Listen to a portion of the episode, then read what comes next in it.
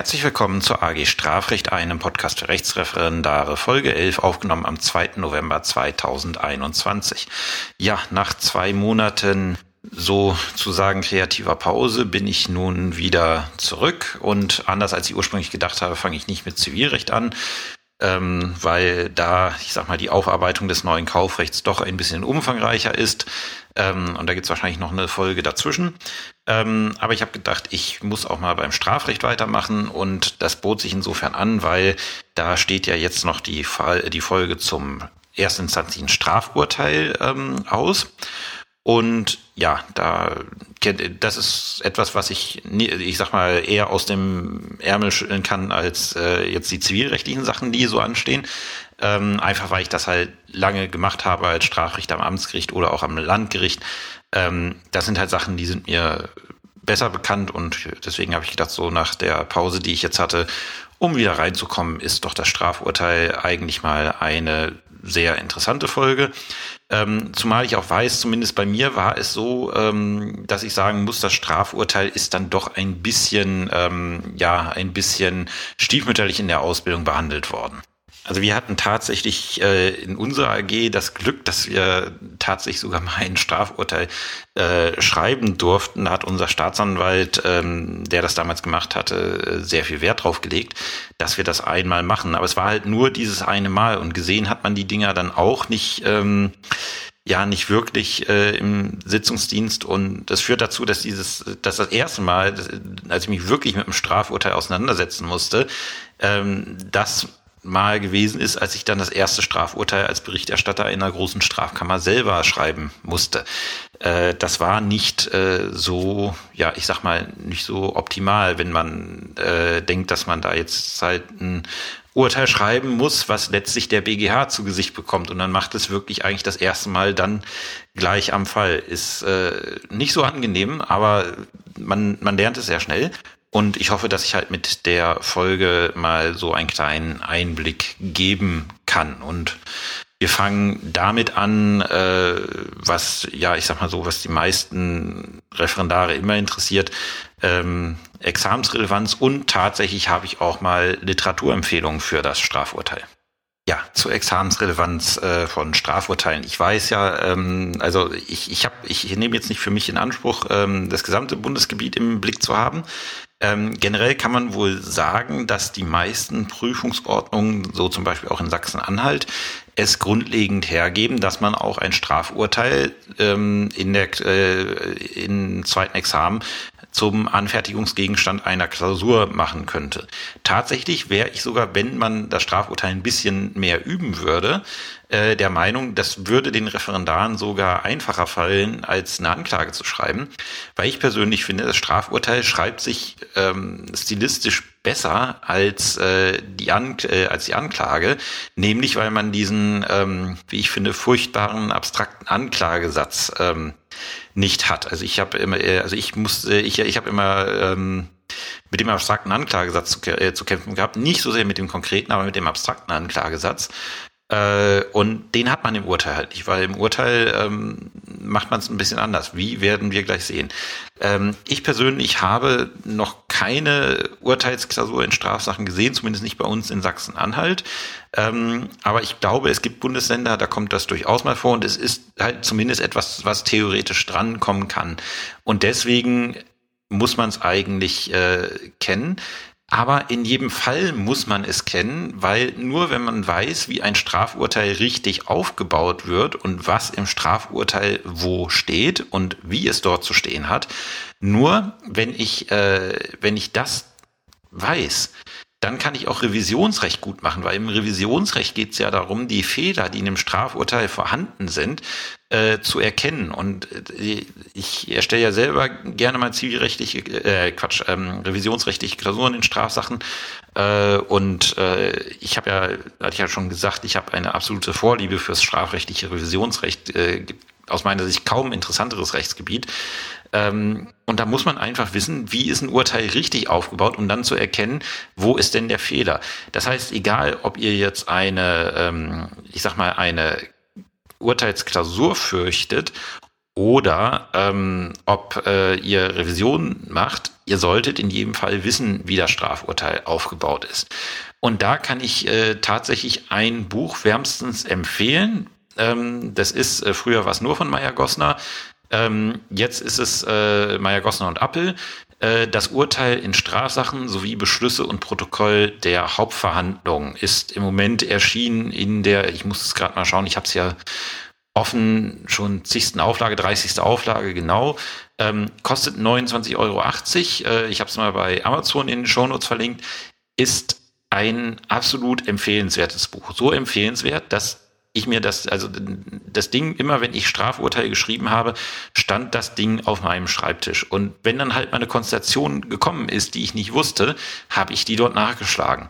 Ähm, und da steht, äh, da steht halt auch viel drin über die Sachen, wie protokolliere ich was in der Hauptverhandlung, wie haben Beschlüsse in der Hauptverhandlung auszusehen. Alles eigentlich Gold wert, gerade auch für den Revisionsrechtler, der sich mal anschauen möchte, wie sollte es denn aussehen, weil er dann auch erkennen kann, wie sieht's denn hier aus und wieso ist das möglicherweise falsch, was hier aussieht. Ähm, ein Buch, was aus meiner Sicht zu selten ähm, empfohlen wird. Es ist äh, wirklich, wie gesagt, ich habe mir das äh, selber von eigenem Geld, als ich dann Strafrichter in Aschersleben wurde, habe ich mir das Ding selber angeschafft in der neuesten Auflage, weil ich es halt wirklich in der neuesten Auflage da haben wollte. Ähm, und es hat sich wirklich gelohnt und äh, im Moment habe ich es nicht, weil ich habe es, äh, als ich dann ins äh, Ministerium gegangen bin, habe ich es in meinem Büro stehen lassen ähm, und meiner Nachfolgerin vermacht. Ähm, die es aber auch munter genutzt hat. Äh, das ist wirklich was, was ich eigentlich jedem Strafrechtsstationsreferendar, egal jetzt ob bei, bei der Staatsanwaltschaft ähm, oder beim äh, oder auch beim Strafrichter, weil einige Bundesländer bilden ja, bilden ja auch in den, äh, bei den Strafrichtern aus. Ähm, da kann ich das nur empfehlen, dieses Buch einmal zu haben und einfach mal ein bisschen drin zu lesen, wie das aufzubauen ist. Eine andere Quelle, ähm, wie man an Strafurteile rankommen kann. Äh, ich mache es zum Beispiel so, als, ähm, als Strafrichter, äh, als ich noch Strafrichter an, äh, am Amtsgericht war, wenn ein Referendar bei mir im Sitzungsdienst gewesen ist, dann hat der Ausbilder von mir äh, per E-Mail die vollständig abgesetzten Urteile bekommen nach Ablauf der Rechtsmittelfrist äh, um die dann an den Referendar weiterzugeben. Dummerweise sind die meisten Urteile, die am Amtsgericht gefällt werden, ähm, abgekürzte Urteile. Es ist ganz selten der Fall, dass man da mal ein Urteil hat, was ähm, angefochten wird. Zum Umfang der Urteilsgründe kommen wir, äh, kommen wir danach. Ähm, so dass da auch wirklich mal tatsächlich ein Strafurteil drinsteht. Aber ab und zu ist halt auch mal der Fall gewesen, dass dann die Berufung kam, ich das Urteil auch umfassend begründet habe und dann kommt man so dort an äh, äh, ja an mal so ein Musterurteil, wie so ein Ding aussieht. Ähm, das, wie gesagt, ich habe das immer von mir aus gemacht, weil ich das als Manko in der Ausbildung gefunden habe. Die meisten Kollegen an den äh, an den Strafgerichten werden dann vielleicht einfach nicht dran denken. Ähm, wenn ihr da einfach was haben wollt äh, und mit dem Sitzungsdienst an dem Tag fertig seid, fragt doch einfach mal den Vorsitzenden, die Vorsitzende, könnten Sie mir nicht, äh, wenn Sie die Urteile abgesetzt haben, könnten Sie mir vielleicht per E-Mail schicken oder an meinen Ausbilder schicken, dass der mir die weiter reicht, äh, damit, äh, damit ich da mal anschauen kann, wie das Ganze ausgesehen hat. Weil man verknüpft da mehr mit, wenn man selber in der Sitzung gewesen ist. Und ich fand, ich, ich finde, es gehört eigentlich dazu, dass man äh, die Dinger dann auch zu Gesicht bekommt. Äh, da gilt der alte Grundsatz, einfach mal fragen, wenn man, äh, wenn man was haben möchte. Ich werde jetzt in den nächsten Tagen, wahrscheinlich komme ich am Wochenende erst dazu, äh, mal zu dieser kleinen Entschließungs äh, Entschließungsgeschichte, die ich hier in den ersten Folgen in den Shownotes hatte, ähm, werde ich mal fingieren, dass die Zeugen auch in der Hauptverhandlung so ausgesagt haben, wie sie bei der Polizei ausgesagt haben ähm, und werde da mal ein Strafurteil zu schreiben und äh, das dann hier nachträglich in den Shownotes verlinken, äh, dass ihr alle auch was habt, um mal nachzuschauen, wie das Ganze tatsächlich so aussehen könnte.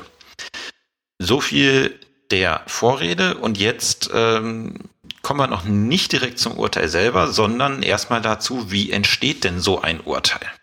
Ja, wie entsteht so ein Strafurteil? Ähm, die meisten von euch, die hier zuhören, sind wahrscheinlich schon im Sitzungsdienst gewesen und haben das mitgekriegt. Am Ende der Verhandlung, ähm, idealerweise aus meiner Sicht, geht der, äh, geht der Amtsrichter nach draußen.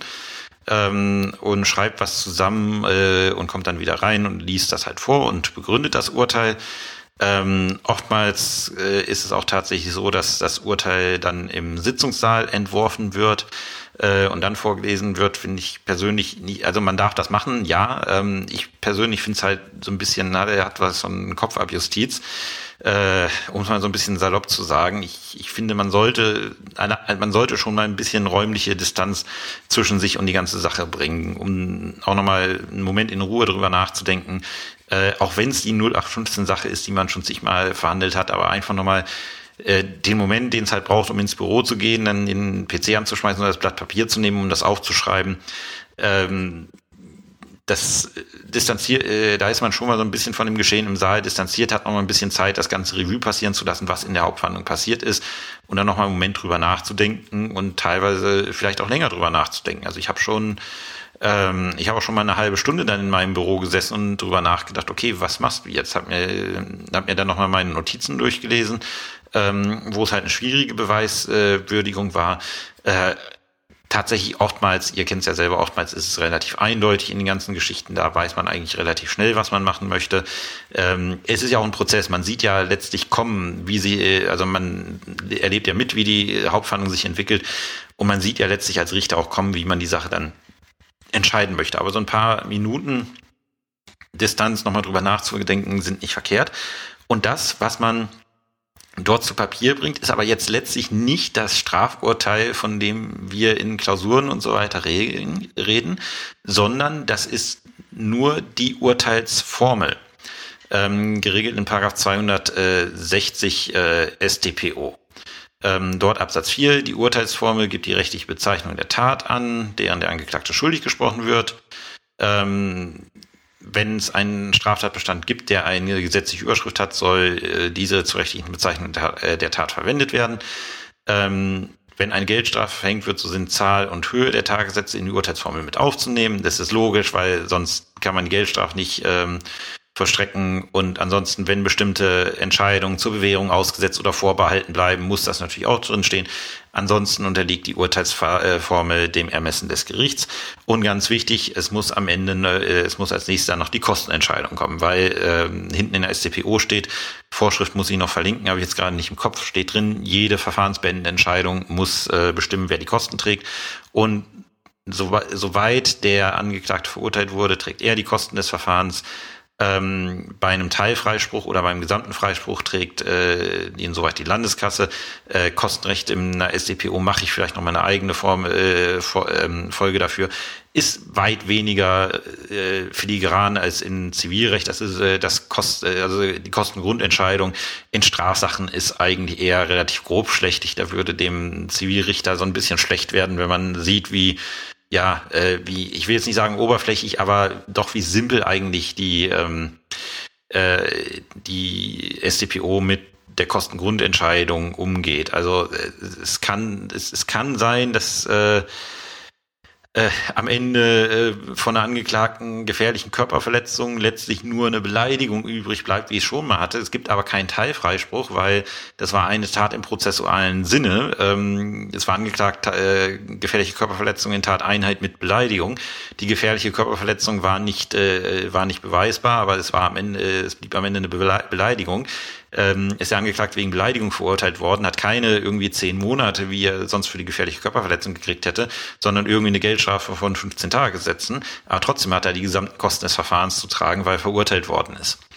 Jedenfalls das, was am Ende ähm, verkündet wird ähm, oder was der Richter vorliest bei der Urteilsverkündung, das ist die reine Urteilsformel. Nur der Urteilstenor steht dort, nichts anderes ähm, das ist äh, ja, das, das ist halt, äh, ich, sag, ich sag mal so ähm, gewöhnungsbedürftig. Ich habe immer gedacht, als, als ich noch nicht wusste, wie es funktionierte, ähm, weil wir es auch später in AG gemacht haben, habe ich immer gedacht, okay, es ist schon beeindruckend, wie man so schnell auf einmal so ein Urteil da zimmern kann.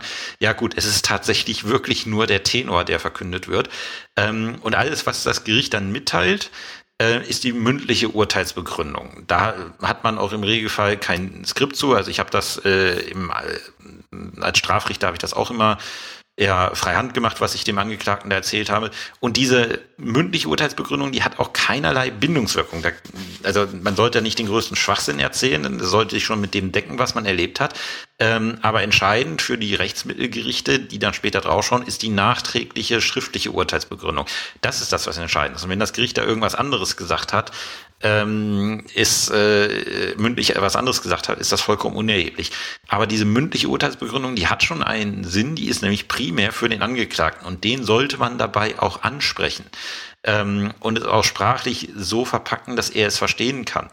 Ähm, bei dem muss man erklären, erstens, weswegen er verurteilt worden ist. Das weiß er wahrscheinlich meistens schon, wenn er geständig gewesen ist. Äh, dass das strafbar gewesen ist, das weiß er meistens. Aber interessant ist für ihn, warum kriegt er jetzt die Strafe, die er bekommen hat? Und da sollte man sich auch ruhig die Zeit nehmen. Und ich hatte, ähm, hatte jetzt, äh, als ich letzt, äh, als, jetzt, äh, als ich noch in Aschersleben war, saß ich mal mit meinem anderen Strafrichterkollegen beim Kaffee zusammen. Äh, und der sagte, ja, so manchmal ist die, äh, ist die Rechtsmittel, also die Urteilsbegründung halt für den Angeklagten doch gut, weil er hat äh, wirklich sehr, sehr lange ähm, dem erklärt, warum er halt diese Strafe verhängt hat, die er verhängt hat.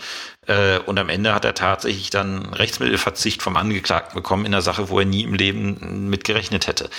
Ähm, das ist der Vorteil für das Gericht, aber halt auch für den Angeklagten. Der Angeklagte ist Subjekt des Verfahrens, ähm, nicht Objekt und deswegen sollte man ihm das, äh, ihm das Ganze auch, äh, ja, ich sag mal, hinreichend deutlich erklären, weswegen er jetzt zu dem verurteilt worden ist, zu dem er verurteilt worden ist.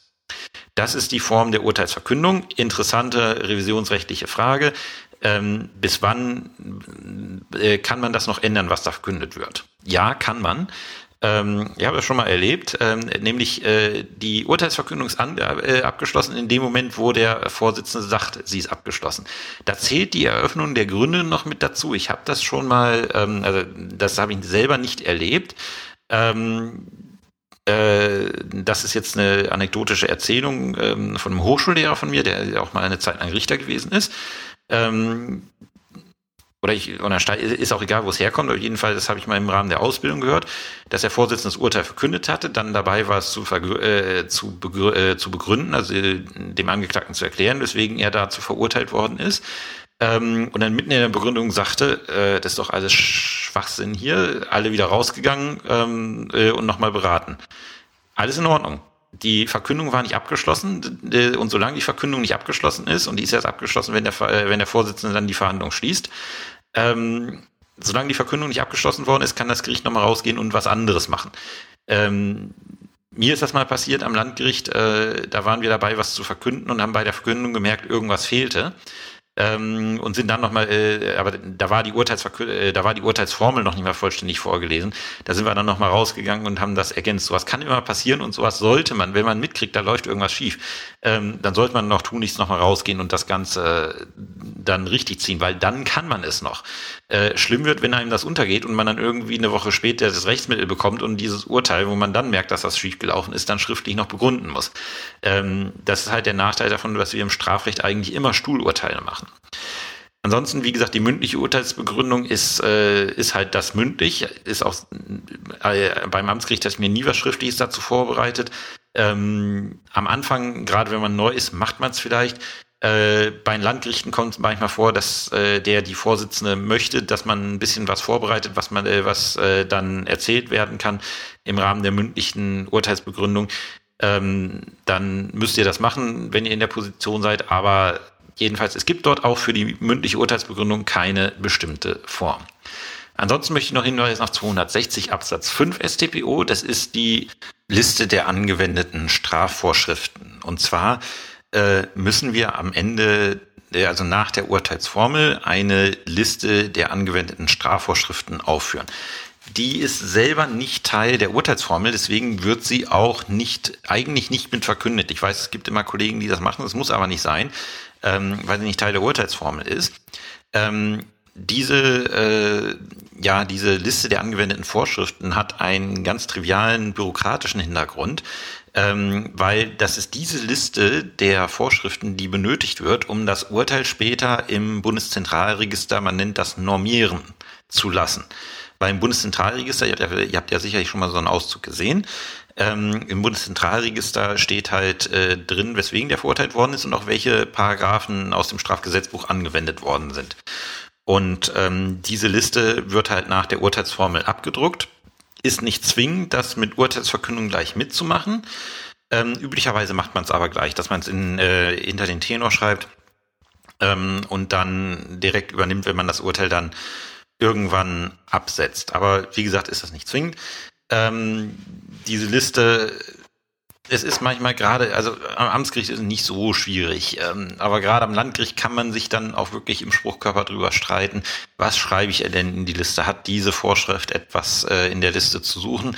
Ähm, ist dann immer so eine Einzelfallfrage, ob das dann noch drunter fällt, ob das für die Normierung wichtig ist, ob das der Vorschrift von 260 Absatz 5 StPO unterfällt. Ähm, ich verweise da insofern auf die Kommentierung beim Meyer-Gossner-Schmidt, äh, zu der Vorschrift und halt auch auf das äh, eingangs zitierte Buch von äh, Meyer Gossner Appel, ähm, wo die ganzen Einzelfälle aufgelistet sind. Und wenn er dann halt mal in der Situation seid, dass er ein Strafurteil schreiben müsst und ihr wisst nicht, kommt die Vorschrift da jetzt rein oder nicht, ähm, dann schaut da den jeweiligen Einzelfall nach. Wie gesagt, Hintergrund ist, das Urteil muss dann, wenn es rechtskräftig wird, irgendwann auch ins Bundeszentralregister. Das Bundeszentralregister schaut sich die Akten nicht an, sondern es wird äh, alles elektronisch übermittelt. Ähm, und dementsprechend muss halt äh, diese Liste da richtig sein, sodass die damit dann später arbeiten können. So, wenn wir dann jetzt damit fertig sind, ähm, ist es so, ähm, in meinen Akten ist immer so, Urteil war dann verkündet und ähm, äh, ich habe dann immer in meinem Kalender die Urteilsabsetzungsfrist notiert, im Regelfall fünf Wochen. Selten, dass beim Amtsgericht mal mehr sind. Einmal hatte ich das, da habe ich irgendwie sechs Verhandlungstage gehabt in einer Sache. Da wurde dann tatsächlich die Frist ein bisschen länger, die ich für die Urteilsabsetzung hatte.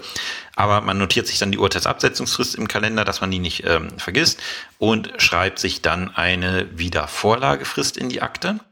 Ähm, die Wiedervorlagefrist ist bei mir immer ähm, einen Tag nach Ablauf Rechtsmittelfrist, weil dann weiß ich, ob, äh, ob mein Urteil äh, rechtskräftig geworden ist oder nicht. Und warum ist es wichtig für mich äh, zu wissen, ob das Urteil rechtskräftig ist oder nicht? Erstens, weil man sich natürlich freut, wenn die Sache nicht angefochten wird.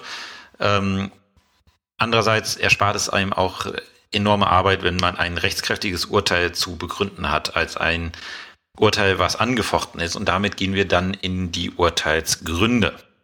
Ja, allgemeines zu den Urteilsgründen. Warum ist es so wichtig für mich zu wissen, ob das äh, Urteil rechtskräftig ist oder nicht? Ähm, das äh, hängt mit der Vorschrift von 267 Absatz 4 StPO zusammen.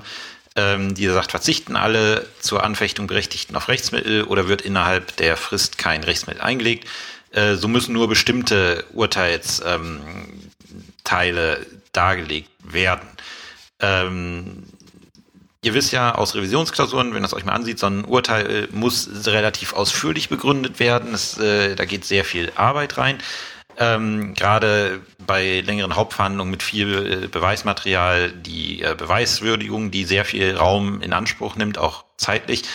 Ähm, und äh, wenn das Urteil rechtskräftig wird, dann muss ich nur noch bestimmte Sachen machen. Da muss ich nämlich äh, tatsächlich nur die, ähm, die Feststellung äh, zur Sache äh, tatsächlich aufführen. Also halt das, was ich als Tatbestand erwiesen, äh, also äh, was ich tatbestandlich erwiesen er, er, erachtet habe. Ähm, ich muss aber zum Beispiel keine Beweiswürdigung machen und auch keine Strafzumessung. Und die Amtsrichter, die haben es bei bestimmten Urteilen, nämlich die nur auf Geldstrafe und bestimmte Nebenfolgen lauten, haben sie es noch einfacher. Die können nämlich sogar teilweise auf den Anklagesatz und den Strafbefehl Bezug nehmen. Ich empfehle davon, bitte keinen Gebrauch zu machen, weil man muss mal denken, irgendjemand muss mit dem armen Urteil später arbeiten. Ich habe das schon ein paar Mal in der Beschwerdekammer gehabt, dass wir dann nachträgliche Gesamtstrafenbildung machen mussten und dann halt so ein Urteil bekommen haben ähm, wo drin steht, wird auf den Anklagesatz Bezug genommen und dann blättert man erstmal, bis man dann die, äh, die blöde Anklage gefunden hat und dann erstmal gew äh, gewusst hat, ähm, okay, äh, was hat der denn hier überhaupt begangen? Ähm, es ist einfach einfacher, wirklich kurz mal aufzuschreiben, was man denn jetzt festgestellt hat. Zu dem Begriff kommen wir gleich noch, wenn wir uns das vollständige Urteil ansehen. Ähm, und dann einfach äh, das mal kurz aufzuschreiben. Das sind vielleicht zwei, drei Minuten, aber es erspart äh, einem, der dann später mit dem Urteil arbeiten muss, der Staatsanwaltschaft oder vielleicht auch äh, das Beschwerdegericht oder vielleicht auch man selber, wenn man die Sache irgendwie aus, äh, aus anderen Gründen, äh, zum Beispiel wegen einem Gnadengesuch wieder auf den Tisch kriegt und äh, dort Bezug nehmen soll. Dann ist es einfacher, wenn das Relevante und was der Angeklagte nun mal begangen hat, äh, im tatsächlichen Sinne, äh, ist nun mal doch etwas, was relativ wichtig ist äh, in jedem Verfahrensstadium, so dass man das kurz aufschreiben sollte. Aber zum Beispiel, ich muss nicht aufschreiben ähm, die Beweiswürdigung, wie ich zu diesem Ergebnis gekommen bin, was ich dort festgestellt habe, muss ich nicht begründen. Strafzumessung muss ich auch keine machen. Ich kann bestimmte Sachen machen. Ähm, das steht da ja äh, drin, in weiteren Inhalt der Urteilsgründe bestimmt das Gericht unter Berücksichtigung der Umstände des Einzelfalls nach seinem Ermessen. Äh, zum Beispiel in Jugendsachen schreibt man trotzdem sehr viel zur Sanktionszumessung, ähm, weil man damit rechnen muss, dass man den Jugendlichen, gerade Jugendlichen äh, sieht man teilweise häufiger öfter wieder. Ähm, und äh, man darf auch nicht vergessen, die Jugendgerichtshilfe muss vielleicht mal mit einem Urteil arbeiten. Ähm, also tatsächlich abgekürzte Urteile in Jugendstrafsachen äh, ist es meistens tatsächlich so gewesen, dass da bei mir dann nur die Beweiswürdigung rausgefallen ist. Aber es ist halt eine enorme Arbeitsersparnis, weil ich sag mal so gefühlt ähm, von sechs Urteilen beim Amtsgericht werden vier bis fünf rechtskräftig ohne Rechtsmittel und abkürzungsfähig. Äh, und wenn man dann das Urteil abkürzen kann, ist es einfach.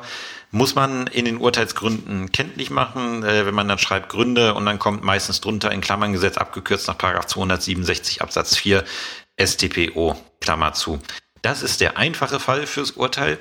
Und jetzt, nach halber Stunde Vorrede, kommen wir jetzt tatsächlich mal zum, ähm, zum eigentlich zum eigentlichen Strafurteil, nämlich zu dem vollkommen vollständig abgesetzten Strafurteil, was ich immer dann schreiben muss, wenn äh, gegen das Urteil Rechtsmittel eingelegt worden ist. Ja, wenn ihr euch tatsächlich mal in der unglücklichen Situation wiederfindet, dass ihr in einer Examensklausur, wie gesagt, ich halte das äh, in den meisten Bundesländern ist sehr unwahrscheinlich, ähm, aber es kann halt vorkommen, wenn es euch dann mal erwischen sollte, dass ein Strafurteil abverlangt wird und ihr habt per se überhaupt keine Ahnung, ähm, wie das Ding aufzubauen ist. Äh, schaut euch, was hoffentlich nicht der Fall ist, wenn ihr diese Folge angehört habt. Ähm, aber wenn irgendwie ein Blackout da ist, das Gesetz hilft, 267 äh, StPO sagt sehr viel, was in dem, ähm, in dem Strafurteil drinstehen muss. Ähm, und äh, da kann man sich dann so ein bisschen dran langhangeln. Ähm, und dann wird das Ganze eigentlich recht gut funktionieren. Ähm, wenn ich jetzt hier von dem vollständig abgesetzten Strafurteil spreche, dann meine ich damit das Urteil, das verurteilende Urteil. Es gibt auch das freisprechende Urteil, ähm, was ein bisschen, äh, was ein bisschen anders aufgebaut ähm, ist. Ähm, jedenfalls äh, davon spreche ich. Fürs freisprechende Urteil mache ich noch ein extra Kapitel. Ähm, das, das ab vollständig abgesetzte Strafurteil besteht aus Rubrum und Tenor. Das Ganze kennen wir schon ähm, aus dem Zivilrecht. Der Tenor ist dabei die Urteilsformel und zwar genauso, wie ich sie verkündet habe. Also da muss ich dann, wenn ich das handschriftlich gemacht habe, muss ich meinen Zettel holen ähm, und dann genau das so reinschreiben, wie ich das auch verkündet habe. Ich darf das dann nicht abändern. Und wenn ich dann feststelle, ich habe da Mist gemacht, äh, Pech, ich muss jetzt mit diesem Mist arbeiten. Gerade deswegen sollte man vielleicht noch mal einen Moment drüber nachdenken, ähm, ob das so richtig ist, was man da verkündet. Weil davon kommt man nicht mehr runter. Man muss das eins zu eins, so wie man es ähm, verkündet hat, äh, reinschreiben. Ich mache es halt immer so, ich, äh, ich entwerfe meine Urteils, also die Urteilsformel, die ich verkünde, den Tenor, entwerfe ich mit dem, äh, mit dem Computer und speichere das dann ab in einem Ordner äh, für den jeweiligen Sitzungstag. Und wenn dann die Urteile abzusetzen sind, kopiere ich diese Geschichte einfach rüber, vorausgesetzt, ich habe keine handschriftlichen Änderungen vorgenommen. Ähm, ansonsten muss ich natürlich auch reinschreiben, ist dann einfach, äh, ist dann sicherer, dass ich dann nicht noch irgendwie eine Divergenz äh, zwischen der verkündeten Urteilsformel und dann der, die im Urteil äh, steht, herstelle. Und dann besteht das Urteil aus Gründen. Also äh, das ist das ist anders als im Zivilrecht, wo ja streng gesagt wurde Tatbestand Entscheidungsgründe und auch bitte Entscheidungsgründe. Nein, ein strafrechtliches Urteil hat Gründe, nicht äh, wie der zivilrechtliche Beschluss oder auch der strafrechtliche Beschluss. Ähm, und es ist üblich, die Gründe in fünf römische Ziffern zu gliedern. Ähm, und die fünf römischen Ziffern, die man hat und die wir auch der Reihe nach jetzt durchgehen werden, sind römisch erstens die Feststellung zur Person, römisch zweitens die Feststellung zur Sache, römisch drittens die Beweiswürdigung, römisch viertens die rechtliche Würdigung und römisch fünftens die Strafzumessung und ihr habt gesagt fünfgliedrig, aber es gibt immer noch einen Punkt römisch 6. Römisch 6 ist die Kostenentscheidung, ähm, beziehungsweise allgemein Nebenentscheidung. Es gibt auch bestimmte Nebenentscheidungen, zum Beispiel ähm, Strafrechtsentschädigungsgesetz, wenn man Entschädigungsmaßnahmen aussprechen muss, ähm, ist das eine Nebenentscheidung, die unter römisch 6 begründet wird. Aber der harte Kern des Urteils ist halt, ähm, sind halt diese fünf römischen Ziffern und die werden wir uns jetzt einmal genauer ansehen. Zunächst noch mal kurz zum Rubrum. Das hatte ich jetzt, ähm, äh, das hatte ich jetzt unterschlagen, wie das Ganze aussieht. Also das Rubrum ist folgendermaßen aufgebaut. Äh, demnächst werdet ihr es ja auch im, ähm, wie heißt es, äh, im den Shownotes sehen, in dem Musterurteil, was ich da geschrieben habe. Fängt wieder mit der Bezeichnung im Namen des Volkes, ähm, Urteil, dann der Eingangssatz in der Strafsache gegen oder in dem Strafverfahren gegen, dann Name und Personalien des Angeklagten, Verteidiger drunter, ähm, und dann der Eingangssatz hat das und dann Gericht äh, und Spruchkörper hat das äh, Amtsgericht äh, Aschersleben Schöffengericht, Strafrichter, Jugendrichter oder hat das Landgericht Magdeburg jetzt beispielsweise erste große Strafkammer, zweite große Strafkammer, erste große Strafkammer als Schwurgericht, ähm, zehnte kleine Strafkammer, halt die Bezeichnung des Spruchkörpers. Ähm, aufgrund der Hauptverhandlungen vom und dort wird der Tag genannt, an dem die, äh, an dem die Urteilsverkündung stattgefunden hat. Das ist der Tag, den man da reinschreibt, weil es, wie gesagt, äh, mein Rekord liegt bei einer Hauptverhandlung mit über 100 Hauptverhandlungstagen und manchmal sieht man es, dass Kollegen halt jeden Hauptverhandlungstag da reinschreiben oder sagen, wie lange die Hauptverhandlung gedauert hat. Nein, tatsächlich ist ausreichend, den letzten, äh, den letzten Tag der Hauptverhandlung reinzuschreiben. Ähm, also hat das äh, Amtsgericht Aschersleben Strafrichter am, äh, aufgrund der Hauptverhandlung vom an der teilgenommen haben. Und dann folgt die Liste der Personen, die in diesem letzten Termin anwesend gewesen sind. Äh, es kann ja gerade zum Beispiel bei längeren Sachen sein, zum Beispiel bei dem sechstägigen Termin, den ich da in Aschersleben hatte, war es dann teilweise so, da konnte dann die Staatsanwältin, die eigentlich als Dezernentin teilgenommen hat, konnte teilweise nicht, ähm, da gab es auch nur ein, äh, gab es auch einen Termin, wo wir nur Urkunden verlesen haben über anderthalb Stunden. Das muss dann eine arme Referendarin wahrnehmen, diesen Termin. Ähm, und da führe ich natürlich nicht jeden auf, der an dem Termin äh, teilgenommen hat, sondern nur die Teilnehmenden am letzten Termin werden aufgeführt. Und da fängt man dann an äh, mit den Berufsrichtern.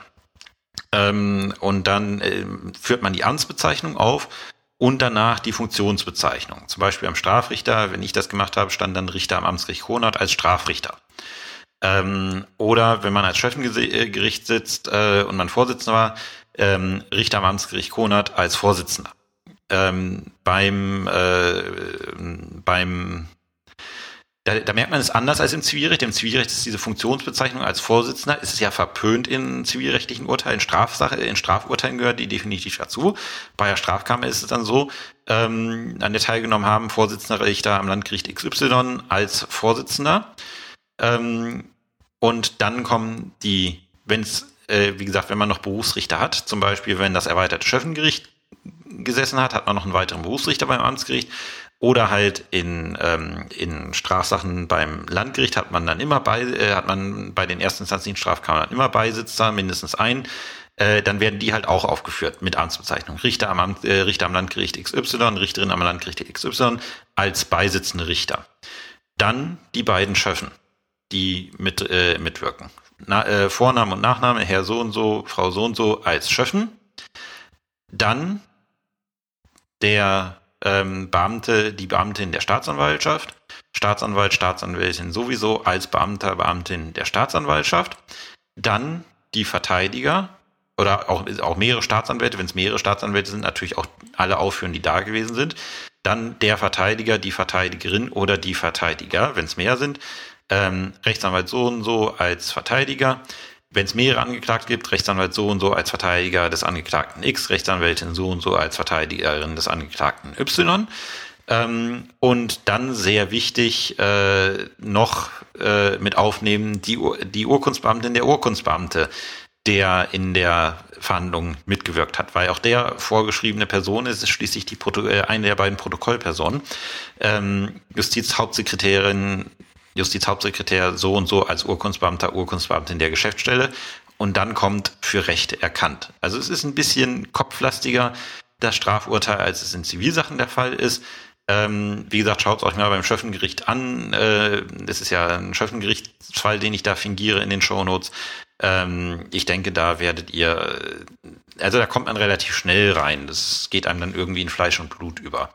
Was man halt nicht machen darf, sind halt diese Fehler, dass man jeden Hauptverhandlungstag aufführt. Muss ich sagen, habe ich auch als Amtsrichter teilweise am Anfang gemacht, bis ich mir dann mal richtig angelesen hat und festgestellt habe, ja, du kannst ja da echt die Arbeit eigentlich ähm, vereinfachen, wenn du das so machst.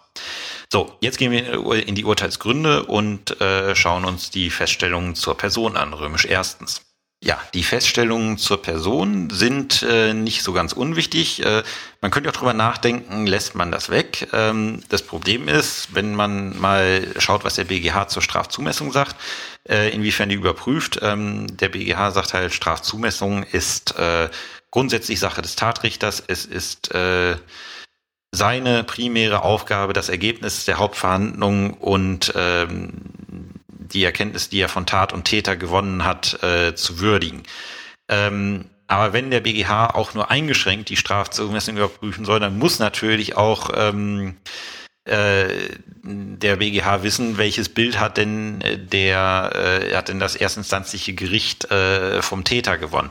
Und deswegen müssen wir halt äh, Feststellungen zur Person anstellen. Also Feststellung zur Person äh, sagt, was ist das für jemand, der dort ist. Ähm, die fallen beim Amtsgericht, da bekenne ich mich selber schuldig, ähm, fallen die regelmäßig sehr kurz aus. Da steht so drin, ähm, wann ist er geboren, ähm, was macht er beruflich, hat er vielleicht Kinder und was hat er für ein Nettoeinkommen. Das sind so die Sachen, die dort drinstehen, zumindest bei Erwachsenenstrafsachen. Bei jugendlichen Strafsachen fällt das manchmal bei mir deutlich länger aus, weil ähm, gerade bei jugendlichen Straftätern ähm, ist ja oftmals die Persönlichkeit sehr wichtig und wie hat die sich entwickelt. Das, also da geht man dann schon ein bisschen näher in die Lebensgeschichte äh, des Angeklagten rein, der Angeklagten. Ähm, sehr, äh, sehr unterschiedlich von Erwachsenenstrafrecht.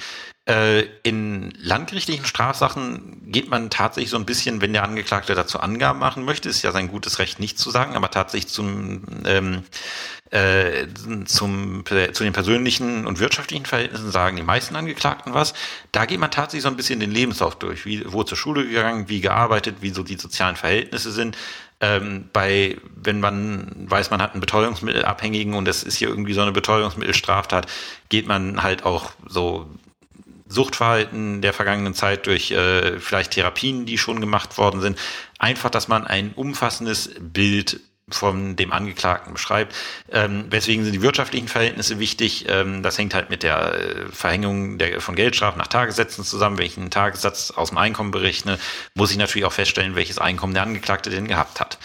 Ähm, da gibt's jetzt keine feste Formel dafür. Halt so, je, je nachdem, bei, bei dem 0815, äh, bei der 0815 Trunkenheitsfahrt, äh, jetzt mit dem Angeklagten seinen Lebenslauf bis dahin durchzugehen, ist vielleicht ein bisschen übertrieben, aber ähm, beim Landgericht, wo es halt auch wirklich um jahrelange Freiheitsstrafe geht, sollte man sich die Mühe schon mal machen, auch einen wirklich persönlichen Eindruck zu bekommen, was ist das denn für ein Mensch, über den ich gerade ähm, zu urteilen habe. Und auch beim Amtsgericht kann das angemessen sein. Wenn ihr sagt, euch interessiert das, ähm, dann immer zu. Fragt. Das ist, äh, das ist äh, jedem Richter überlassen, wie er es macht. Was gehört auf jeden Fall in, den, äh, in die Feststellung zur Person? Vorstrafen. Da hat sich so eine, ich will es mal Unsitte nennen, an, äh, unter Strafrichtern ähm, an, ja, entwickelt, die ich nicht teile, die ich auch nicht mache. Ähm, viele, die meisten Kolleginnen und Kollegen kopieren da einfach das Bundeszentralregister ein. Oder, oder mittlerweile gibt es tatsächlich eine Software, äh, mit der man das, äh, was man vom Bundesamt für Justiz kriegt, ähm, in eine Word-Datei exportieren kann und kann man die reinkopieren, sieht dann nicht mehr ganz so toll aus. Ähm, da steht dann drin, Strafrecht, äh, strafrechtlich ist der Angeklagte wie folgt in Erscheinung getreten. Und dann wird tatsächlich, und teilweise sind die Bundeszentralregisterauszüge ja wirklich äh, 24 Seiten lang, ähm, dann wird da ellenlang äh, irgendwas, äh, ja, da, da wird ellenlang wirklich äh, Sachen werden da reinkopiert, äh, die äh, ja, da, da hat man 24 Seiten geschrieben, bevor man ein Wort zur Tat verloren hat. Und oftmals völlig unnötig, weil nicht jede einzelne Straftat ist äh, wirklich wichtig, sondern man muss ein Gesamtbild des Angeklagten vermitteln. Ähm, und wenn nun mal, äh, wenn ich jetzt den 25. Diebstahl habe und er ist schon mal 24 Mal wegen Diebstahls ähm, vorbestraft, äh, dann schreibe ich da halt rein. Ähm, äh, der Angeklagte ist äh, 24 Mal vorbestraft wegen äh, Diebstahlsdelikten. Ähm, und dann nehme ich so die letzten drei oder vier Delikte, die ich, äh, soweit ich tatsächlich da dann drauf eingehen möchte, um halt Rückfallgeschwindigkeit und so weiter zu zeigen, die führe ich dann deutlicher aus, also umfangreicher aus, aber auch nicht, indem ich das kopiere, sondern indem ich das in Worte fasse, was im Bundeszentralregister steht. Wichtig ist allerdings, und da äh, hat meine Methode ein gewisses Manko, man läuft die Gefahr, möglicherweise die Feststellung nicht vollständig zu machen. Dann kann man Probleme haben. Weil ähm, ich muss zum Beispiel feststellen, wenn ich ihm eine Vorstrafe zur Last lege, muss ich auch in, aus den Feststellungen ergeben, dass diese Vorstrafe rechtskräftig gewesen ist. Das ist in Bußgeldurteilen äh, ähm, häufiger Aufhebungsgrund, dass man jemandem was vorhält, was aus Flensburg äh, gekommen ist, man aber vergessen hat, ähm, festzustellen, äh, das Datum, also man hat dafür reingeschrieben, äh, die Entscheidung ist rechtskräftig, aber dann zum Beispiel nicht reingeschrieben, seit wann sie rechtskräftig ist. dann kriegt man die Sache von seinem Obergericht zurück äh, mit dem Bemerken, dass äh, die Strafzumessung nicht überprüfbar ist, weil es ähm, das ähm, Rechtsmittelgericht könnte nicht äh, überprüfen, ob ähm, nicht Tilgungsreife hinsichtlich dieser Voreintragung eingetreten ist. Ähm, das ist halt der Nachteil, wenn man es nicht aus dem BZR kopiert dass man dort Fehler begehen kann. Und diese Fehler können auch tatsächlich zu Urteilsaufhebung führen, zumindest im Strafausspruch. Ähm, ganz wichtig ist es, wenn man ähm, Urte äh, wenn man Vorstrafen hat, die gesamtstrafenfähig sind und man bildet in seinem Urteil eine Gesamtstrafe, dann muss man die Feststellungen, äh, also dann muss man erstmal feststellen, was hat er denn für diese Tat, Tat für eine Strafe gekriegt? Das sagt man ja sowieso. Ähm, man muss die Feststellung zur Tat aus dem Urteil, was man einbezieht, wörtlich mit aufnehmen.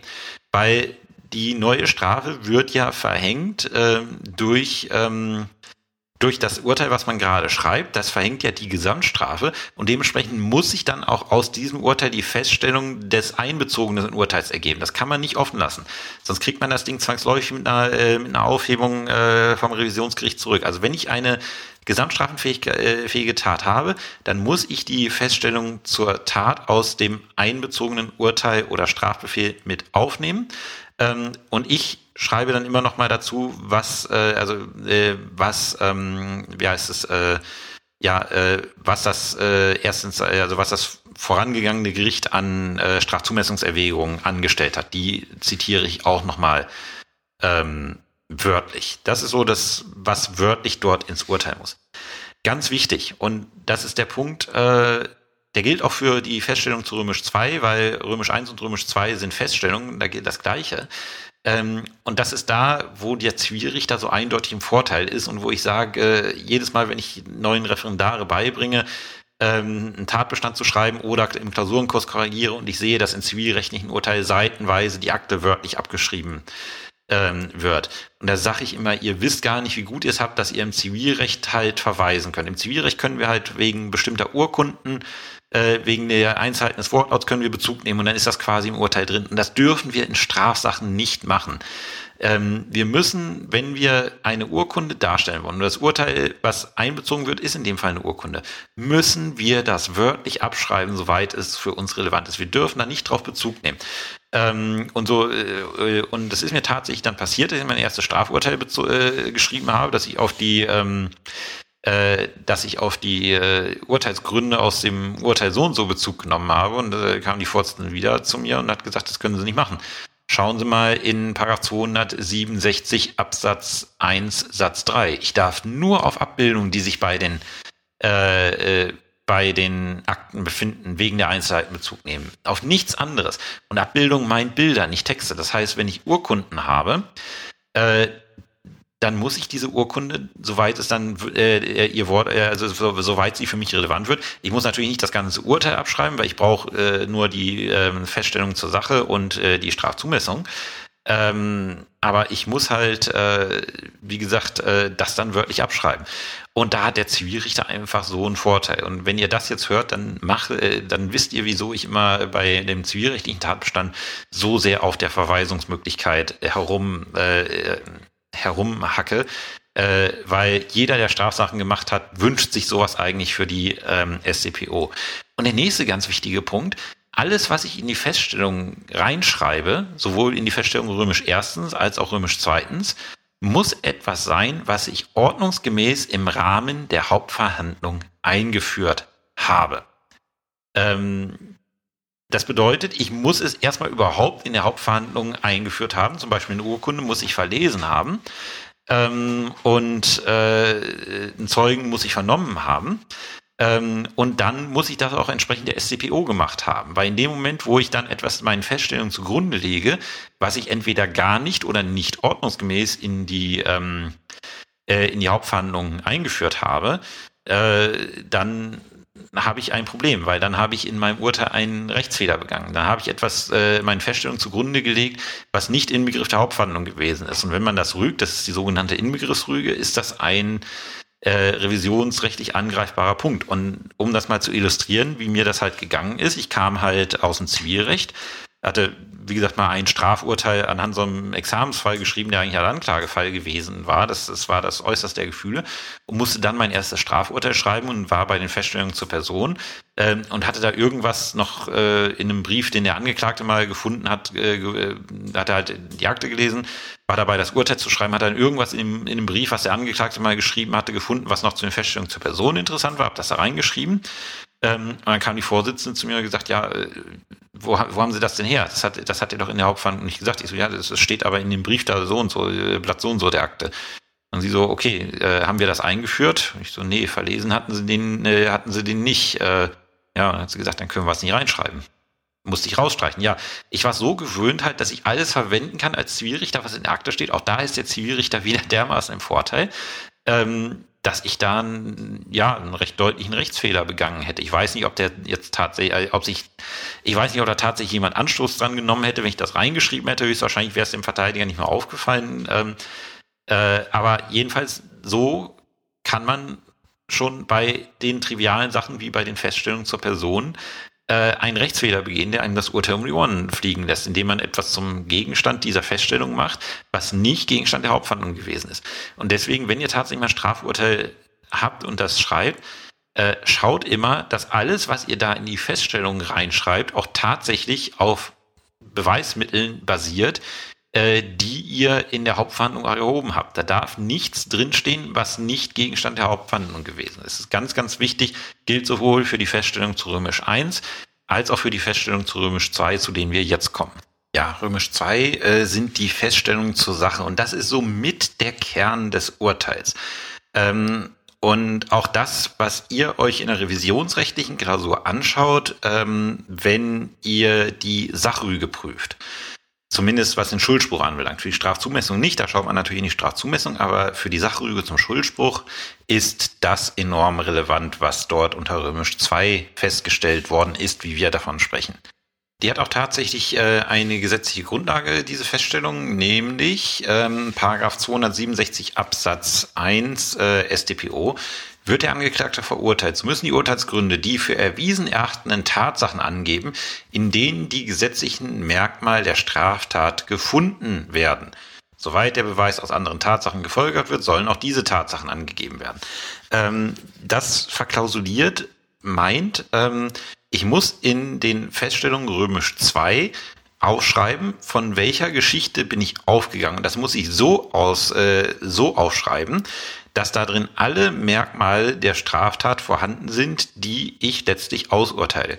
Ihr müsst euch das quasi vorstellen, wie ihr, ihr sitzt jetzt nicht vor, äh, nicht bei Gericht, sondern an der Uni und er stellt eine, ähm, äh, er stellt eine Klausur und ihr sagt, okay, da soll am Ende rauskommen, er ist strafbar wegen das und das. Und dann müsst ihr diese Feststellung so schreiben wie den Sachverhalt einer Klausur. Das muss so geschrieben sein, dass ihr aufgrund dieses Sachverhalts, den ihr da ausschreibt, den Tat, äh, den gesetzlichen Tatbestand in, Ta in objektiver und subjektiver Hinsicht subsumieren ähm, könnt.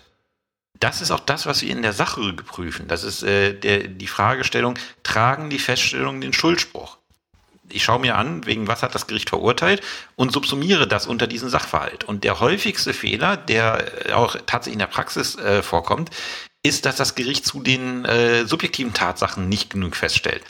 Deswegen ich, ich übertreibe es vielleicht ein bisschen, aber bei mir steht auch in jedem, ja, das ist jetzt tatsächlich übertrieben, aber bei mir steht halt relativ häufig in den Römisch, äh, unter römisch zweitens dann auch immer, was der Angeklagte auch wusste und wollte, um halt deutlich zu machen, ja, ich habe auch den Vorsatz festgestellt, dass mir niemand vorwerfen kann später, ich habe die subjektive Tatseite nicht festgestellt. Und es ist wirklich so knallhart, wenn ich ein bestimmtes Tatbestandsmerkmal nicht feststelle, wenn ich zum Beispiel eine Zueignungsabsicht nicht feststelle, also ich habe vielleicht, okay, die, ähm, äh, die Enteignungskomponente habe ich da, habe ich da zwar zu, was das Gericht ausgeführt hat, ähm, aber es hat zur Aneignungskomponente der Zueignungsabsicht überhaupt nichts ausgeführt. Da steht nichts dazu. Äh, dann ist dieses subjektive Merkmal nicht festgestellt, wie wir sagen. Es äh, ist nicht in, Römisch, in den Feststellungen zu Römisch 2 enthalten. Ähm, und äh, dann tragen die Feststellungen den Schuldspruch nicht. Das ist ein häufiger Fehler, wo dann halt auch ein Urteil auf die allgemeine Sachrüge einfach mal krachen geht. Ähm, deswegen, wenn ihr mal in der Situation seid, ein Urteil selber zu schreiben, oder was in, in der Situation werdet ihr euch definitiv mal äh, befinden, dass ihr ein Urteil in den Feststellungen überprüfen müsst, ob diese einen Schuldspruch tragen dann nicht anfangen zu diskutieren, das ist der schlimmste Fehler in revisionsrechtlichen Klausuren, nicht anfangen zu diskutieren, ja, ergibt sich doch äh, aus dem Gesamtbild und so weiter. Nein, wenn das Gericht es nicht aufgeschrieben hat, ist es nicht festgestellt und dann reicht es nicht für die Verurteilung, wenn es halt ein Tatbestandsmerkmal ist. Diese Feststellungen sind mit das Kernstück der Geschichte, weil ähm, die schaut sich das Revisionsgericht ganz genau an, die, die Beweiswürdigung sehr, sehr eingeschränkt. Also man kann wegen Beweiswürdigungsfehlern äh, revisionsrechtlich nur sehr schwer auf die Nase fallen. Aber die Feststellung zur Sache guckt sich das Revisionsgericht ganz genau an und die gucken ganz genau darauf, ob das auch wirklich, ähm, äh, ob der Tatbestand, den man ausgeurteilt hat, da drunter zu subsumieren ist. Äh, und ihr könnt euch sicher sein, das sind sehr kluge Leute, die in Karlsruhe und Leipzig sitzen. Wenn da irgendwas fehlt, das kriegen die sofort mit und äh, da kann das Urteil ansonsten auch noch so gut sein äh, dann hat es keinen Bestand. Und das ist was, was nicht sein muss. Deswegen, wenn ihr es selber nochmal schreibt, einfach nochmal einen Schritt zurückgehen, gucken, habe ich auch jedes Tatbestandsmerkmal drin. Die Feststellungen sind eine Geschichtserzählung, schreibt man im Imperfekt. Ähm, und es ist eine reine Geschichtserzählung. Ich erkläre nicht, wie bin ich zu diesen Feststellungen gekommen. Dafür ist die Beweiswürdigung da, die noch kommt. Ähm, sondern ich schreibe einfach aus, das ist die Geschichte, die für mich nach der Hauptverhandlung feststeht. Davon bin ich überzeugt, dass das passiert ist. Einfach runterschreiben. Nicht erklären, wie komme ich dazu, sondern einfach runterschreiben. Ähm, es macht manchmal Sinn, sich da, äh, die äh, in, ähm, in mehrere Schritte zu unterteilen, zum Beispiel Tat vorgeschehen, Tat geschehen, Tat nachgeschehen, wenn man äh, umfangreiches Geschehen hatte. Ich hatte zum Beispiel mal eine gefährliche Körperverletzung äh, zu Lasten zweier Kinder ähm, wo dann die, Aus äh, die Kinder haben im laufenden Verfahren ihre Aussage geändert. Ähm, und ich musste halt die, für mich war halt sehr relevant, wie es zu dieser Aussageänderung kam. Und da habe ich halt sehr viel Tatvorgeschichte, ähm, äh, also ähm, Tatvorgeschichte eigentlich kaum, sondern da habe ich nur die Familienverhältnisse so festgestellt. Dann die eigentliche Tat, das war relativ kurz, weil es war, es ging um einen Schlag, der da gesetzt worden ist. Ähm, und dann das Tatnachgeschehen. Das Tatnachgeschehen hat tatsächlich sehr äh, viel ähm, Zeit in Anspruch genommen oder auch sehr viel Raum in Anspruch genommen, mehr als die eigentlichen Feststellungen zur Tat. Ähm, weil ich da halt festgestellt habe, wie es, ähm, wie sich diese Aussage entwickelt hat der Kinder und was da alles drumherum passiert ist, weil das dann später in meiner Beweiswürdigung relevant geworden ist. Weswegen ich gesagt habe, die letzte Aussage der Kinder, die die Tat in Abrede stellen, die überzeugt mich nicht mehr. Die, äh, das ist nicht die Wahrheit und das ergibt sich aus den, den und den Feststellungen. Ähm, das kann dann manchmal mehr werden. Also tatsächlich die Feststellung zur eigentlichen Tat, wenn man einen relativ unkomplizierten Tatbestand hat, die können sehr kurz ausfallen. Ähm, und bitte, wie gesagt, auch einfach nüchtern schreiben. Einfach nüchtern den Sachverhalt aufschreiben, so wie man davon überzeugt ist, dass er passiert ist. Nicht anfangen zu diskutieren, deswegen das und das, sondern einfach eine Geschichte erzählen. Das ist die Geschichte, die, äh, die für einen selber die Wahrheit ist und die auch ähm, von Gesetzes wegen dann die Wahrheit ist, ähm, wenn das Urteil rechtskräftig wird die einfach ausschreiben und dann am Ende nochmal schauen, kann ich meinen Schuldspruch darunter subsumieren oder halt in der Revisionsklausur schauen, kann ich den Schuldspruch unter das subsumieren, was unter Römisch 2 im Urteil steht. Wenn ja, wunderbar, wenn nein, habe ich ein Problem. Und tatsächlich in Revisionsklausuren wird da immer oder wird da häufig ein Problem liegen. So, äh, dann kommt mal zu Römisch drittens, das ist die Beweiswürdigung. Hier erkläre ich jetzt, wie ich zu den Feststellungen von Römisch 2 gekommen bin. Ähm, und Ausgangspunkt und äh, nicht nur Feststellung Römisch 2, sondern auch Römisch 1. Wenn, ähm, ich muss auch erklären, wie ich äh, festgestellt habe, was ist das überhaupt für ein Angeklagter. Ähm, und dann, wie ich den Fest äh, zu den Feststellungen Römisch 2 gekommen bin. Das macht man so, dass man im Ausgangspunkt die Einlassung des Angeklagten darstellt. Also wenn er sich eingelassen hat, dann schreibt man auf, ähm, der Angeklagte hat sich dahingehend eingelassen, dass Meistens äh, schreibt man, äh, beginnt man den Satz damit, die Feststellungen zu Römisch 1 beruhen auf, den, äh, auf der Einlassung des Angeklagten und auf äh, der Verlesung des Bundeszentralregisters äh, und auf der Grund der Verlesung des Urteils, also alles, was ich da herangezogen habe. Ähm, und dann gehe ich zu der, die Feststell äh, hinsichtlich der Feststellung zu Römisch 2 hat sich der Angeklagte zur Tat da, äh, wie folgt eingelassen. Dann referiere ich, was der Angeklagte für eine Einlassung äh, abgegeben hat. Im Regelfall hat er sich dann nicht geständig eingelassen. Ähm, wenn er keine Einlassung zur Sache abgegeben hat, dann schreibe ich halt, äh, hinsichtlich der Sache hat sich der Angeklagte nicht eingelassen. Und dann, so ähnlich wie ich das auch schon im wesentlichen Ergebnis äh, der Ermittlung gemacht habe, schreibe ich, weswegen er trotzdem überführt worden ist. Und dann mache ich halt eine Beweiswürdigung in der, mit allen Beweismitteln, die ich habe, in der Gesamtschau. Ähm, wo ich dann erkläre, warum ich durch diese Beweismittel die ich dort erhoben habe, erstens, was haben sie gesagt, was ergibt sich daraus? Und bei Zeugen auch sagen, warum glaube ich dem Zeugen, warum glaube ich dem Zeugen möglicherweise nicht? Ähm, all sowas. Daraus muss ich dann ein Gesamtbild ergeben, wie ich zu den Feststellungen zu Römisch 2 gekommen bin. Das kann man kaum konkret sagen, weil es halt jedes Mal unterschiedlich ist. Es gibt auch nicht so diese starren Beweislastregeln, wie wir sie im Zivilprozess haben ähm, sondern das ist tatsächlich weit weniger strukturierter. Wichtig ist halt, dass man mit der Einlassung des Angeklagten anfängt. Das ist so mit das Wichtigste, ähm, weil die müssen wir letztlich, wenn er sie abgegeben hat, widerlegen. Ähm, und dann halt in der Beweiswürdigung die Beweismittel durchgehen und halt erklären, wie komme ich zu dieser Geschichte, die ich davor dargelegt habe. Das ist streng getrennt und das sollte man auch äh, streng, äh, strikt trennen. Es ist zwar kein revisionsrechtlicher Fehler, wenn man ähm, äh, die Feststellung mit Beweiswürdigung vermixt, aber es ist ungünstig, ähm, weil äh, man dann nicht mehr klar sieht, was ist was.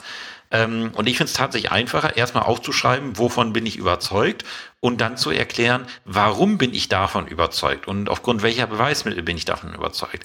Wenn man das ein paar Mal gemacht hat, geht das in Fleisch und Blut über. Ähm, und hier ist tatsächlich ähm, der Punkt, wo man revisionsrechtlich kaum was falsch machen kann, wenn man nicht wirklich ganz katastrophal daneben schreibt. Also ähm, ich darf keine Floskel, äh, weil, muss man dazu sagen, der BGH überprüft äh, Beweiswürdigung kaum.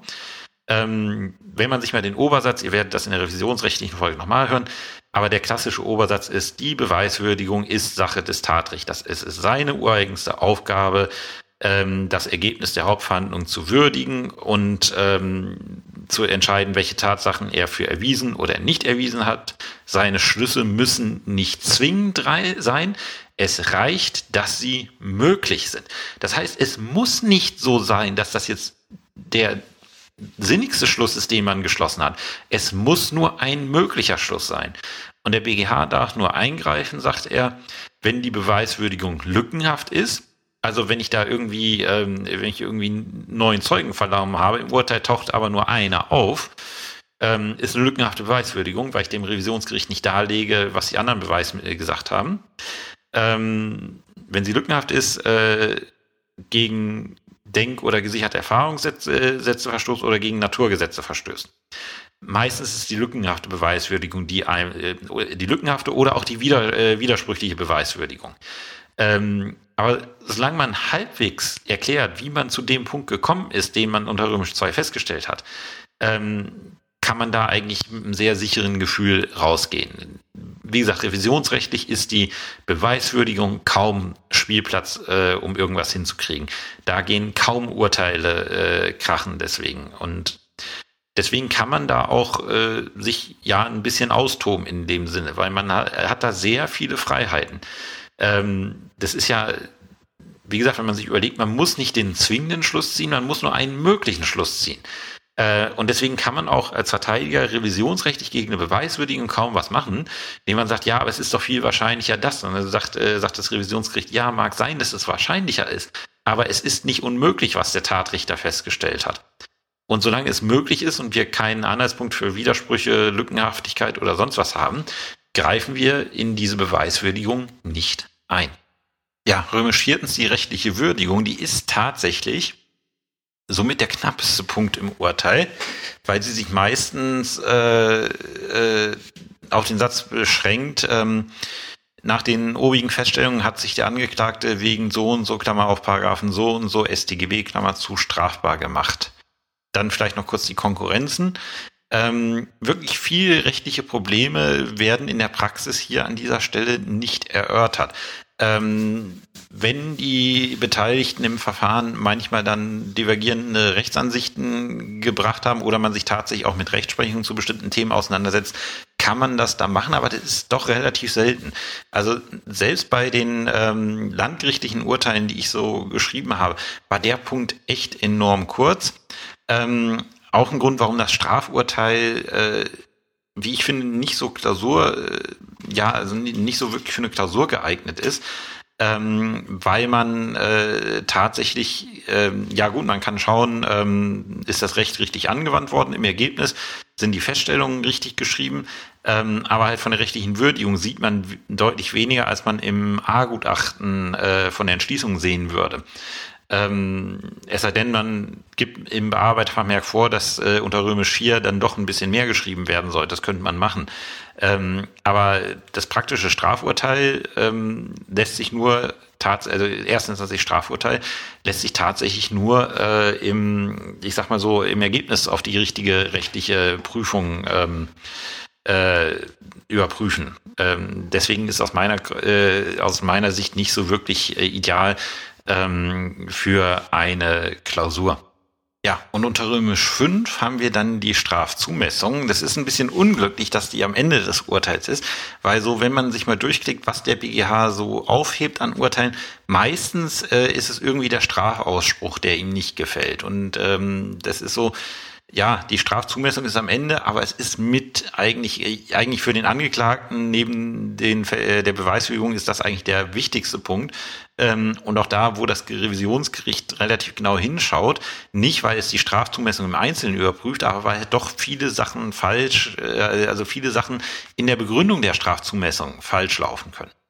Äh, die Strafzumessung sollte immer beginnen, indem man sagt, welchen Strafrahmen man zugrunde legt. Ähm, das Gericht hat, die, äh, hat den Strafrahmen der Vorschrift des 242 entnommen, welcher äh, das und das vorsieht. Das ist der erste Satz, dass man bestimmt, welchen Strafrahmen das Gesetz grundsätzlich vorsieht. Dann in einem nächsten Satz äh, muss ich schauen, habe ich Gründe, diesen Strafrahmen nach 49 StGB möglicherweise zu verschieben. Ähm, wenn hier halt keine besonderen Gründe da sind, kann ich sagen, äh, muss ich entweder, äh, schreibe ich entweder nichts oder ich äh, sage, für Gründe für eine Verschiebung des Strafrahmens waren nicht ersichtlich. Drängen die sich allerdings auf, dann muss ich mich mit ihnen auseinandersetzen. Ein Beispiel zum Beispiel, äh, ein Beispiel, 23 Absatz 2, das ist die ähm, Strafmilderung des Versuchs. Die, der Versuch kann milder bestraft werden als die vollendete Tat. Und das verweist auf 49 Absatz 1 äh, StGB ergibt sich aus 23 Absatz 2 StGB, dass äh, der Versuch milder bestraft werden kann als die Tat. Wenn ich dann mit einem, ähm, wenn ich dann einen Versuch ausurteile und ich äh, sage, äh, Strafrahmen habe ich der und der Vorschrift entnommen, gibt das und das, und ich sage dann nichts ähm, zu einem möglichen Milderungsgrund, dann wird mir das Revisionsgericht die Sache wegen eines Erörterungsmangels aufheben, weil ich habe wegen einer versuchten Tat verurteilt und im Urteil nicht erörtert, warum ich von der Milderungsmöglichkeit des 23 Absatz 2 StGB keinen Gebrauch gemacht habe. Das heißt, dann müsste ich dann ähm, in jedem Fall schreiben, weswegen ich 23 Absatz 2 nicht anwende, weswegen ich der Meinung bin, dieser Versuch gehört genauso, äh, also gehört vom Strafrahmen genauso bestraft wie die Tat, ähm, als wenn sie vollendet gewesen wäre schwer zu begründen. Deswegen ist es eigentlich immer, also grundsätzlich kann man sagen, wenn man irgendwie Zweifel hat, ob man eine Strafrahmenmilderung nehmen sollte oder nicht, ähm, muss ich auch auf die harte Tour lernen in der Beratung im Zweifel immer die Strafrahmenmilderung nehmen. Weil das hat mal, das hat mal, ich glaube, ein BGH-Richter AD zu mir äh, auf einer Fortbildung gesagt, ähm, äh, gesagt, was steht in dem 49 äh, SCGB? Steht da drin, dass das das gerechte Strafen verbietet? Nein. Ähm, tatsächlich könnt ihr, wenn ihr einen gemilderten Strafrahmen habt, im Regelfall immer noch die Strafe verhängen äh, die ihr auch in dem vollen Strafrahmen für angemessen gehandelt habt. Das hat halt mein damaliger Kollege mir ähm, vor Augen geführt. Da hatten wir mal im Gespräch über sowas diskutiert und äh, ich war halt vehement der Meinung, dass man in so einem Fall äh, Kai äh, nicht mindern äh, nicht mindern darf und er hat gesagt ja äh, was was würden Sie denn für eine Strafe auswerfen ich sag das ja sagt genau dasselbe würde ich auch auswerfen ähm, deswegen im, im Zweifel, wenn man davor steht, mil, Strafrahmen mil, äh, mildern oder nicht, im Zweifel ja, ähm, weil das kann den Angeklagten nicht belasten. Ähm, wenn man sich dafür äh, entscheidet, den Strafrahmen zu mildern, dann ist man ja ähm, bei dieser Vorschrift des 49 Absatz 1 StGB, der sagt, wie genau zu mindern ist. Ähm, bitte geht nicht in euren Urteilen her und fangt an, das auszurechnen. Weil die Berechnungen sind schwierig und wann immer wir Juristen anfangen zu rechnen, äh, kann es halt auch mal sein, dass man sich verrechnet. Und wenn man dann ähm, einen falschen Strafrahmen aufschreibt, und da gehen Urteile für Krachen beim BGH. Ähm, da sagt das Gericht, ich milder den Strafrahmen und sagt dann, aufgrund des Gemilde, aufgrund der Milderung ergibt sich jetzt ein Strafrahmen von bis und berechnet den falsch äh, und sei es auch nur um Tag, dann kommt der BGH und sagt, du bist von einem falschen Strafrahmen ausgegangen. Deswegen ist sein Urteil rechtsfehlerhaft und aufzuheben. Da kann alles andere noch so richtig sein. Es ist nicht nötig, das auszurechnen, sagt der BGH auch. Ich muss nur sagen, dass ich gemildert habe. Nach welcher Vorschrift? Wenn ich zum Beispiel den Versuch habe beim Diebstahl, ähm, den Vorschrift hat, äh, den Strafrahmen hat das, äh, hat das Gericht der Vorschrift des 242 StGB genommen, entnommen, welcher das und das vorsieht. Diesen Strafrahmen hat das Gericht nach den Vorschriften des Paragraphen 23 Absatz 2, äh, Absatz 2, 49 Absatz 1 StGB gemildert. So, mehr muss ich nicht sagen. Ich muss nur sagen, nach welchen Vorschriften ich das Ganze gemildert habe dann soll, äh, ich darf dann natürlich nicht den Fehler machen, dass ich dann eine Strafe verhänge, die von dem neuen Strafrahmen nicht mehr gedeckt ist. Das würde dem Revisionsgericht auch auffallen. Ähm, aber im, äh, aber da kommt man im Regelfall überhaupt nicht hin an die Obergrenze des Strafrahmens. Ähm, deswegen einfach nur mitteilen, nach welchen Vorschriften man gemildert hat. Ähm, das reicht dem BGH schon. Und jedenfalls dann muss ich halt äh, im Rahmen der Strafzumessung äh, äh, strafhemmende und straferhöhende Umstände gegeneinander abwägen und sagen, wie ich dann halt am Ende zu dem Ding gekommen bin. Wenn ich äh, eine Bewährungsentscheidung zu treffen habe, muss ich sagen, ähm, oder wenn es eine aussetzungsfähige Strafe ist, muss ich sagen, warum ich aussetze oder warum ich nicht aussetze, äh, was dagegen spricht, muss das begründen. Habe ich eine Gesamtstrafe, muss ich die äh, muss ich nicht nur meine Einzelstrafe begründen, sondern muss auch nochmal die Gesamtstrafe explizit begründen. Sagt die Rechtsprechung, die Gesamtstrafenbildung ist ein Strafzumessungsakt, äh, ist ein eigener Strafzumessungsakt. Da kann ich nicht hergehen und am Ende drunter schreiben, ja, ähm, äh, insgesamt hat das Gericht dann eine Gesamtstrafe von äh, so und so ähm, für, äh, für Tat und Schuld angemessen erachtet. Das reicht nicht. Ich muss dann nochmal begründen, warum ich jetzt äh, aus diesen Einzeltaten, die ich da habe, dann eine Gesamtstrafe in der Höhe bilden. Das kann ich kürzer machen. Äh, ich kann auch teilweise verweisen, kann sagen, identische Strafzumessungserwägung insofern angestellt. Hinzu kommt, dass die Delikte zeitlich äh, nah beieinander liegen, äh, ungefähr im gleichen Unrechtsgleich äh, oder der Unrechtsgehalt durch die zwei Taten nicht wirklich erhöht ist, deswegen nur eine moderate Erhöhung der Einsatzstrafe angemessen gewesen. Aber irgendwas muss ich dazu schreiben. Wenn ich es einfach nur hinstelle, habe ich keine eigenen Erwägungen zur Gesamtstrafe äh, angestellt. Ähm, das reicht dann nicht. Wäre ein revisionsrechtlicher Fehler. Ähm, und halt, ich darf halt bestimmte Sachen nicht machen. Ihr kennt das alle, das Doppelverwertungsverbot. Ich darf dem Angeklagten zum Beispiel halt nicht vorwerfen, dass er ähm, eine, dass er überhaupt straffällig geworden ist. Also ich darf ihm die Verwirkung, äh, Verwirklichung des Straftatbestandes an sich nicht strafschärfend ähm, äh, anlasten. Ich darf ihn nicht, äh, ich darf ihm nicht anlasten, dass er seine prozessualen Rechte wahrnimmt und zum Beispiel schweigt. Ähm, wohingegen ich darf ihm, äh, ich darf ihm äh, zugutehalten, wenn er gesteht. Ähm, ich darf ihm in engen Grenzen äh, also Verteidigungsverhalten, Strafschärfen zu berücksichtigen, ist nur in engen Grenzen möglich. Eigentlich nicht äh, läuft man immer Gefahr, äh, das zu machen. Man, äh, wenn man natürlich jemanden hat, äh, der also wirklich auch die Palme treibt und wirklich äh, die Zeugen, die wirklich nur die Wahrheit sagen wollen, da verhöhnt und der Lüge bezichtigt und so weiter. Ähm, klar, äh, dass mir das sauer aufstößt. Und das kann ich auch in meiner Strafzumessung berücksichtigen. Ich würde es noch niemals so explizit reinschreiben ähm, weil letztlich, wie ich die eigenen, äh, die, die einzelnen Aspekte würdige und gewichte, das ist mir als Richter überlassen. Und wenn ich halt sage, okay, ich, ich habe halt ja, ich habe ja, okay, die und die Straf, ähm, äh, strafmindernden Aspekte, okay, äh, und ich habe die und die strafschärfenden Aspekte und die überwiegen für mich und ich, ich sage, warum das so ist, dann ist das in Ordnung. Das interessiert dann den BGH letztlich nicht. Äh, tatsächlich, ähm, die meisten Fehler sind, also ich habe nie noch nie eine BGH-Entscheidung gelesen, wo die sich jetzt genau an äh, der Gewichtung aufge, äh, aufgeregt haben, sondern meistens geht so ein Strafausspruch krachen, entweder weil ich den falschen Straf, äh, weil ich den Strafrahmen rechtsfehlerhaft bestimmt habe ähm, weil ich die Gesamtstrafe nicht begründet habe oder weil ich bestimmte Aspekte nicht eingestellt habe, die nach den Feststellungen sich aber aufgedrängt haben.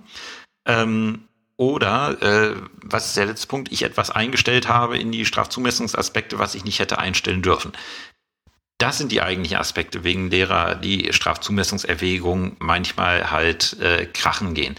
Ähm, und wie gesagt, aus meiner Sicht der anfälligste Urteilsbestandteil aus revisionsrechtlicher Sicht, ähm, weil hier halt vieles, also das muss immer im Ergebnis falsch sein. Oftmals, wenn so eine Sache mit einem äh, mit einer äh, vom BGH zurückkommt, mit einer Teilaufhebung äh, und der maßgebenden Strafrahmen nochmal äh, also die Strafe nochmal zu verhängen, ähm, kommt es auch oftmals vor, dass dann nicht sonderlich viel von runtergeht. Da gehen ja vielleicht noch irgendwie ein paar Monate wegen mittlerweile verstrichener Verfahrensdauer runter. Aber substanziell anders wird das kaum werden, weil tatsächlich die Strafe meistens im Ergebnis gepasst hat. Aber da ist es tatsächlich so, sehr, sehr viel Formalismus am Werk, sehr viel die Frage, ähm, wie man was begründet oder was man genau da reinschreibt. Nicht so sehr inhaltlich, sondern tatsächlich, welche Formalien man zu beachten hat. Man bedenke die falsche Berechnung des Strafrahmens, wenn ich nach 49 StGB äh, tatsächlich mildere. Das sind so einzelne Sachen, die äh, ja, die einem, reich, einem leicht das Knick brechen können und die kann man dann einfach umgehen, indem man einfach den Strafrahmen nicht im Urteil ausrechnet, sondern einfach sagt, hier, ich habe nach der und der Vorschrift gemildert. Das kann nämlich auch das Revisionsgericht dann rechnen und wenn sich dann halt die verhängte Strafe in dem Strafrahmen hängt, dann sagt das, ja, ist in Ordnung. Das ist vom richtigen Strafrahmen ausgegangen und die Strafe hält sich auch in dem Strafrahmen. Und wenn dann die anderen Erwägungen in Ordnung sind, dann wird der Strafanspruch wohl auch hinhauen. Jetzt nochmal ähm, äh, jetzt nochmal kurz zum freisprechenden Urteil. Das ist geregelt in 267 Absatz 5 StPO. Wird der Angeklagte freigesprochen, so müssen die Urteilsgründe ergeben, ob der Angeklagte für nicht überführt oder ob und aus welchen Gründen die für erwiesen angenommene Tat für nicht strafbar erachtet worden ist. Das ist die Mitteilung, ob der, ob der Angeklagte aus tatsächlichen oder rechtlichen Gründen äh, freigesprochen worden ist. Im Regelfall werden es die Tatsache, äh, die tatsächlichen Gründe sein. Wie, ähm, äh, wie fasse ich ein, voll, ein vollständiges freisprechendes Urteil ab? Ich stelle zunächst erstmal, also ich mache auch meine Feststellung zur, äh, also ich, ich mache, ich, ich weiß nicht, ob es zwingend ist, aber ich habe es immer gemacht, dass ich meine Feststellung zur Person gemacht habe. Ähm, dann stelle ich den Anklagevorwurf dar, was dem Angeklagten in tatsächlicher Hinsicht zur Last, äh, zur Last gelegt wurde. Die Staatsanwaltschaft Magdeburg legt dem Angeklagten äh, zur, äh, zur Last, einen Diebstahl begangen zu haben. Ähm, konkret soll der Angeklagte das und das gemacht haben. Und dann kommt halt die Mitteilung, ähm, der Angeklagte war aus tatsächlichen Gründen freizusprechen. Ähm, und äh, der Angeklagte oder der Angeklagte war aus rechtlichen Gründen freizusprechen. Im Regelfall sind es die tatsächlichen Gründe. Und dann muss ich halt mitteilen, was konnte ich feststellen. Da muss ich dann wieder äh, den Geschichtssachverhalt so erzählen, was ich feststellen konnte. Ähm, aufgrund welcher Beweismittel halt auch da eine Beweisführung machen. Und dann muss ich halt auch sagen, was ich nicht feststellen konnte und warum ich das nicht feststellen konnte. Also zum Beispiel, wenn ich ähm, nicht feststellen konnte, dass die Sache auch fremd gewesen ist, dann muss ich ausführen, warum ich äh, mich nicht davon überzeugen konnte, äh, dass die Sache fremd gewesen ist. Halt ein etwas anderer ja, Urteilsaufbau, eine etwas andere Darstellung, als äh, dies im verurteilenden Urteil der Fall ist. So, das war's in ja nicht aller Kürze zum Strafurteil auch wieder mehr als eine Stunde geworden, die äh, die Folge, aber äh, kürzer kann man es, glaube ich, nicht erklären. Und es ist auch vieles äh, in den Einzelheiten da, was nicht erklärt ist. Das kann man aber schlecht abstrakt erklären, sondern es ergibt sich immer im konkreten Fall, an dem man arbeitet. Wie gesagt, die Literaturempfehlung, mit der ihr die meisten Fälle in den Griff kriegen solltet, habe ich euch am Anfang der Folge genannt. Ähm, wie gesagt, äh, nach der kreativen Pause, die ich jetzt hatte, werde ich auch mal die ganzen Kommentare abarbeiten, die eingegangen sind. Das werde ich jetzt am Wochenende machen. Äh, also nicht wundern, wenn die noch nicht alle auf der Seite entschieden sind, erschienen sind. Ich habe es noch nicht geschafft, die alle freizuschalten und äh, durchzusehen. Ähm, das werde ich sowohl für Zivilrecht als auch für Strafrecht jetzt fürs Wochenende vornehmen. Äh, die nächste Folge, die dann kommt, wird äh, wahrscheinlich dann im äh, ähm, ja, ich sehe, das Wochenende bin ich, äh, bin ich nicht da. Äh, aber wird so um den 12. bis 15. November rum ähm, eine Zivilrechtlich-Folge sein, wahrscheinlich zum Recht der GBR. Ähm, und äh, danach steht dann wieder Strafrecht an und dann kommt äh, die Folge, auf die ich mich jetzt schon freue. Das ist nämlich äh, ein bisschen was zum Revisionsrecht. Ähm, ja, bis dahin habt eine schöne Zeit und bis zum nächsten Mal. Tschüss.